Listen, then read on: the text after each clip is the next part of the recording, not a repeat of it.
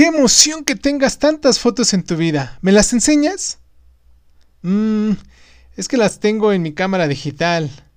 Es que están en mi teléfono. Es que las guardo en mi computadora. Y ahí se quedarán hasta que no hagas nada al respecto.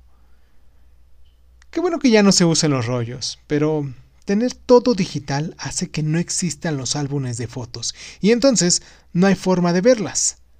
Tus viajes, tus celebraciones, tus anécdotas, las fiestas, son historias que hay que contar y que debemos valorar. Se trata de tus recuerdos, que llevarás por siempre, claro. Con tus fotos revivirás todas las etapas de tu vida. En otros tiempos no había fotos, pero cuando empezaron a existir, eran pocos los que podían darse el lujo de tomarlas. Ahora todos tenemos la capacidad de fotografiar y ser fotografiados, pero no guardamos las fotos. Por una razón o por otra, no hay fotos.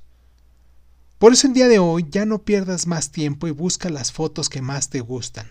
Si son viejas, las escaneas, las guardas en un disco y las mandas por email y las abres en un lugar donde las impriman. Si tienes muchas, poco a poco vas imprimiéndolas y las vas pegando en un álbum. Y así, cada vez que tengas oportunidad, vas haciéndolo, ¿vale?